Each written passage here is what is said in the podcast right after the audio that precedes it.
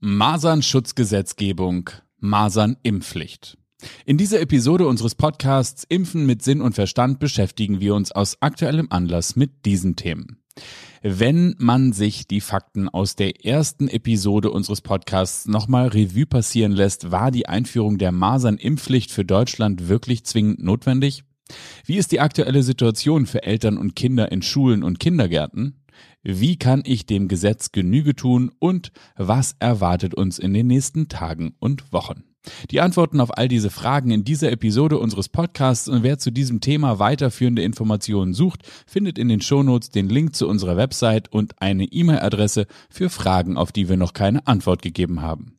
Und nun wünschen wir interessante Einblicke und gute Unterhaltung. Viel Spaß!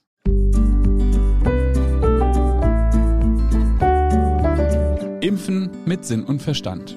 Der Podcast des Vereins Ärztinnen und Ärzte für individuelle Impfentscheidung. Moin und herzlich willkommen hier bei uns im Podcast und heute geht es um das Thema Masernschutzgesetzgebung oder im Volksmund auch Masernimpfpflicht. Das eine ist sozusagen der politisch korrekte Terminus, das andere so, wie wir das nennen würden.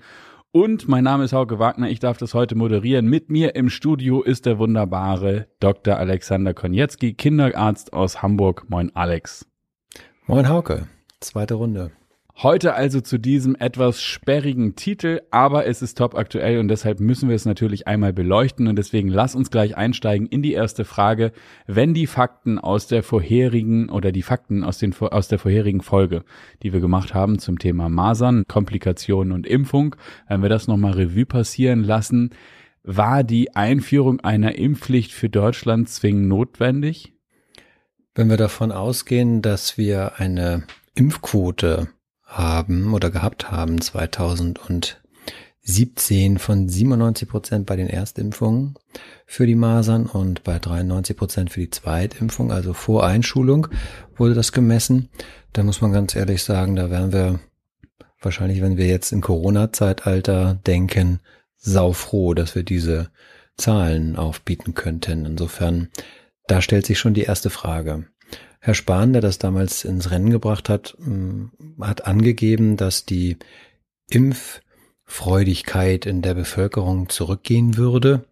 Und das lässt sich eigentlich gar nicht ablesen, wenn man sich vorstellt, dass wir von 2011 auf 2017 schon alleine den Sprung haben von ungefähr 86 Prozent Erstimpfung auf, auf die 95 Prozent. Dann zeigt sich eigentlich, dass es eine recht impfbereite ähm, Bevölkerung gibt und die Eltern ihre Kinder ähm, eben doch eher impfen lassen, als es nicht der Fall ist. Und das Zweite ist, der Herr Spahn meinte damals, dass es so sei, dass die Masernfälle ansteigen würden. Und das lässt sich gar nicht nachvollziehen, da 2017 und 18 die Masernfälle in Deutschland gemessen unter dem Durchschnitt lagen von 700, also einmal bei 500 und ähm, 59 oder so etwas und das andere mal in einer ähnlichen Range. Die dritte äh, Fehlannahme von Herrn Spahn war, dass immer mehr Kinder an dieser Erkrankung erkranken würden. Das ist schon deswegen witzig, weil es eigentlich um eine Kinderkrankheit geht, die vornehmlich im Kindesalter auftaucht. Und wenn wir jetzt noch sehen, dass 2017 so eine Art Turnpoint aufgetreten ist, nämlich ähm, mehr Erwachsene an dieser Erkrankung erkrankt sind als Kinder, dann ist diese Aussage auch noch falsch. Also, wenn man das in der Summe betrachtet, muss man ganz ehrlich sagen, war es irgendwie ein bisschen an den Haaren herbeigezogen, da jetzt eine Verpflichtung einzuführen. Für mich nicht ganz nachvollziehbar. Und trotzdem hat es eine öffentliche Debatte gegeben, die natürlich dem gefolgt ist. Jetzt kann man sagen, da wurden Fakten bemüht, die einer Überprüfung nicht standhalten. Das ist ja in Kampagnen gerne mal genommen. Das da wird ein bisschen geschönt, ein bisschen dramatisiert, ohne das jetzt zu werten, ob das nun ganz moralisch verwerflich ist, aber so funktioniert nun mal Campaigning auch im politischen. Hm. Nun haben wir die Situation, es soll nun eine Masernimpfpflicht oder eine Masernschutzgesetzgebung geben. Es gibt sie sogar schon. Sie soll bloß jetzt sozusagen ihre Gültigkeit erhalten. Das wurde nun schon verschoben, ein ums andere Mal, gerne auch immer kurz vorher angesagt, zuletzt vor dem Jahreswechsel von 21 auf 22. Da sollte es ja auch schon mal greifen, diese Masernschutzgesetzgebung, ähm, und ist dann doch nochmal verlegt worden, jetzt auf Ende Juli, wenn ich das richtig weiß. Wie ist die aktuelle Situation für Eltern und Kinder in Schulen und Kindergärten? Was, was ist, was läuft da? Müssen wir uns darauf einstellen, dass es jetzt nochmal verlegt wird, also nochmal verlängert wird, dass es nochmal ausgesetzt wird oder wie ist deine Einschätzung? Es ist tatsächlich so, dass wir im Moment die Masernschutzgesetzgebung faktisch im Bestand haben. Das heißt, die wird nicht verschoben, sondern das, was verschoben wird, ist eine Untergliederung, nämlich es ist so, dass Kinder, die als Bestandskinder gelten, anders behandelt werden als Kinder, die neu in eine Einrichtung kommen. Also wenn ich neu als Kind in einen Kindergarten oder in eine Schule komme, muss ich direkt nachweisen, dass ich eine Immunität gegen Masern habe oder zweimal geimpft bin oder aber die Masern live durchgemacht habe. Und wenn ich in diesem Kindergarten vor Eintritt der Gesetzgebung, dann muss ich das Ganze erstmal nicht nachweisen, sondern kriege eine sogenannte Übergangsfrist gewährt. Und die war im ersten Moment ähm, für das Jahresende von 2020 festgelegt oder ähm, vorher sogar zum, ja, ich glaube 31.07. des Jahres. Und diese Frist, die ist immer wieder verschoben worden, so dass faktisch dieses Masernschutzgesetz eigentlich für die nachwachsenden Generationen, die jeweils zur Entscheidung anstehen, in die Schule zu kommen, immer wieder in die Umsetzung kommt. Also jemand, der neu in die Schule muss, aus dem Kindergarten heraus, wo er sich noch nicht impfen lassen musste, weil Bestandskind, kommt in die Schule, ist dort neu, neue Institution, wird dort betreut, muss also den Impfnachweis sofort bringen.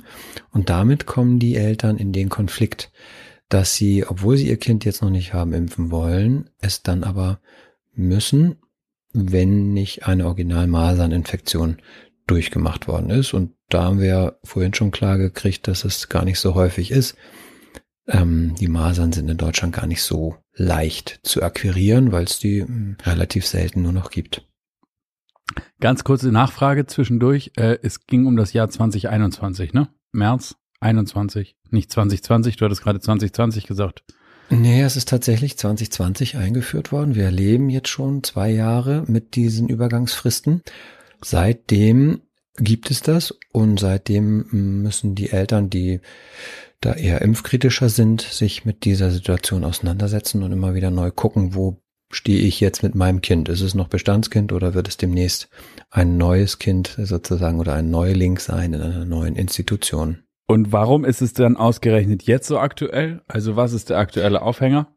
Weil wieder eine Frist ausläuft, nämlich am 31.07.2022 wird dann nun wohl schlussendlich diese ähm, Frist beendet sein. Dass sich das nochmal erneut verschiebt, ist eher unwahrscheinlich bewertet worden von den Rechtswissenschaftlern, die ich jetzt so fragen durfte und konnte. Die äußern sich dahingehend, dass es im Grunde genommen momentan gar keinen Sinn macht, das weiter zu verschieben, sondern es macht jetzt Sinn, sich dazu zu äußern. Und wenn wir die mm, Bundesverfassungsgerichtsarbeit der letzten anderthalb Jahre so beobachten, dann dürfen wir auch feststellen, dass ohne eine öffentliche Anhörung, die jetzt längst schon initiiert sein müsste, das Ganze wahrscheinlich wieder am grünen Tisch mit ähm, relativ alten Daten ähm, verhandelt wird. Und der Beschluss, denke ich, liegt auch schon fest.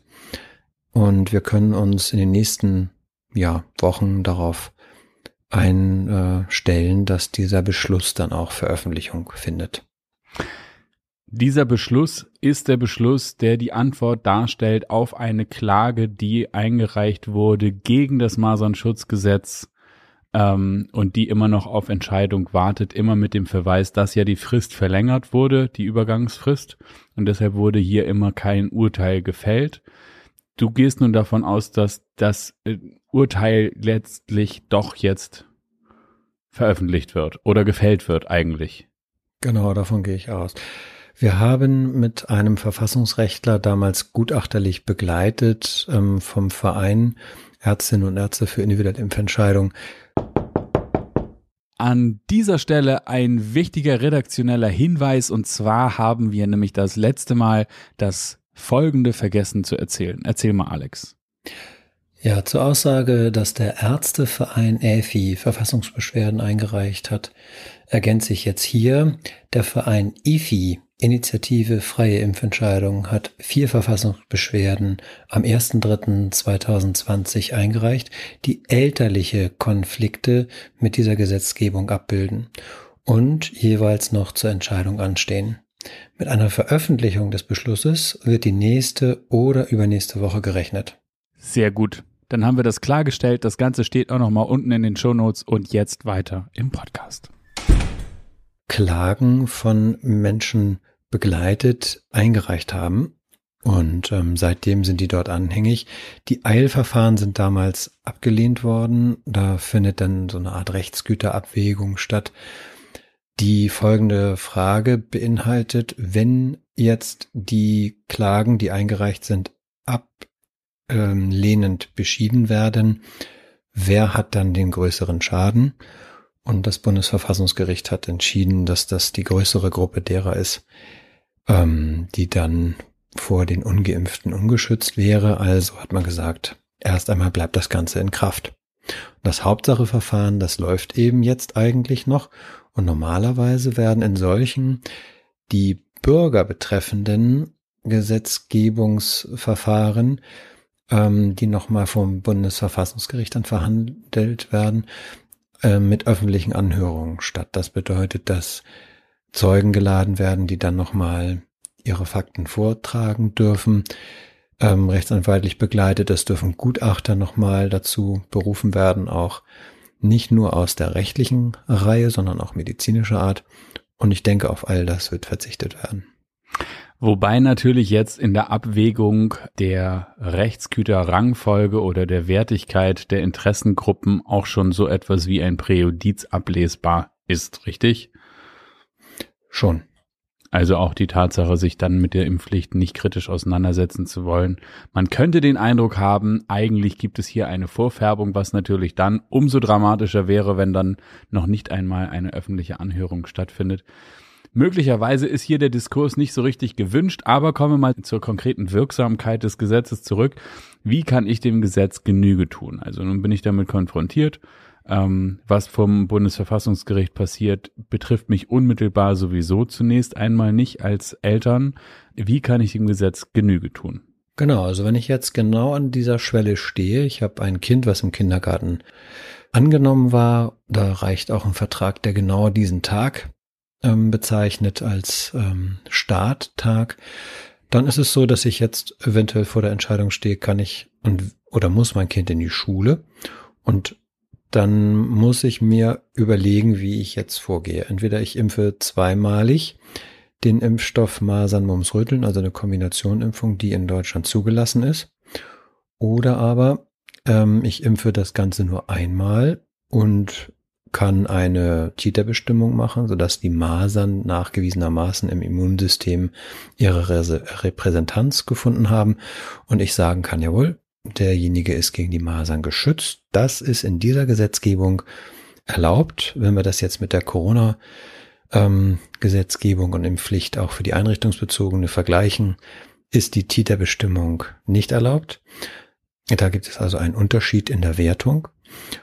Und eine weitere Möglichkeit wäre, ich impfe mein Kind mit einem Einzelimpfstoff. Das war lange diskutiert, weil der nicht in Deutschland zugelassen ist, sondern in der Schweiz. Damit ist er nicht in der EU zugelassen. Das Gesetz hebt aber nicht explizit auf die Tatsache ab, dass ein Impfstoff in Deutschland zugelassen sein muss, sodass auch dieser Impfstoff genutzt werden kann. Es würde ja sonst für ein Schweizer Kind, was nach Deutschland umzieht, bedeuten, es müsste sich dann noch mehrfach äh, gegen Masern impfen lassen, obwohl es eigentlich schon zweimal oder wie auch immer ähm, den Masernschutz einzeln bekommen hat. Und da hebt das ähm, Verwaltungsgericht darauf ab, dass es eben ähm, dem stattgibt, sodass also jemand auch entscheiden kann, ich möchte mein Kind einzeln gegen Masern impfen. Auch das geht alleinig und dann eben mit einer Titerbestimmung. Wobei man hier ganz klar sagen muss, dass ähm, die Titerbestimmung nicht ganz so einfach möglich ist, weil der Masern-Typ, wir haben ja darüber gesprochen, dass es acht verschiedene Typen gibt, der dem Impfstoff in der Herstellung zugrunde liegt. Ein anderer ist als der, der in Europa vorkommt, denn das Ganze wird in Indien produziert, ist also eher eine indisch vorkommende Variante. Und die Testverfahren, die wir hier anwenden, dieser ELISA-Test, den wir anwenden, um die Masern nachzuweisen in, über den Antikörpertiter, der zielt auf den Edmonton-Typ ab, den wir eben häufiger in Europa haben. Und damit guckt er eventuell dran vorbei an dieser Immunität, sodass das nicht ansteigt. Und wir im zusätzlichen Verfahren noch die sogenannte T-Zellen-Neutralisationstestung machen müssten, um dann sehen zu können, aha, eine Immunität ist auch durch den Einzelimpfstoff entstanden. Und das ist zu über 98 Prozent meine persönliche Erfahrung auch in der Praxis der Fall, so dass wir eigentlich mit einer Impfung, entweder Masern, Mumps, Rütteln oder mit dem Measles-Vakzin aus Indien, eingeführt über die Schweiz, ähm, einen guten Schutz erstellen können, der dem Gesetz dann Genüge tut, aber eben auch dem Menschenkind einen Schutz verleiht. Insofern ist das eine gute Kompromisslösung für manche, die sagen, das möchte ich gerne so. Und eine andere Alternative, ähm, ja, gibt es kaum, wenn man jetzt sagt, ich äh, setze meinem Kind die Originalmasern aus. Das gab es mal in den 70er Jahren, meine ich, noch zu erinnern. Da hat man das gemacht, sogenannte Masernpartys. Das ist heutzutage nicht mehr so en vogue und wird nicht mehr so gerne gesehen, natürlich, aber auch nicht gemacht.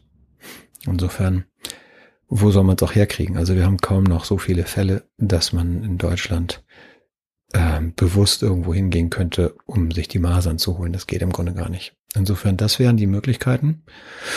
Und dass jemand die Masern unbemerkt durchgemacht hat, das hatten wir schon angedeutet im ersten Podcast, das ist ziemlich unwahrscheinlich. Also fünf Tage 40 Fieber, das kriegt jemand schon mit. Genau, und äh, nun aber ein kurzer Forecast auf die nächsten Wochen und Tage. Was erwartet uns? Also wir haben jetzt sozusagen die, das Auslaufen der Übergangszeit. Alle müssen jetzt in irgendeiner Form einen Status vorlegen. Das Ganze ist gesetzlich verankert.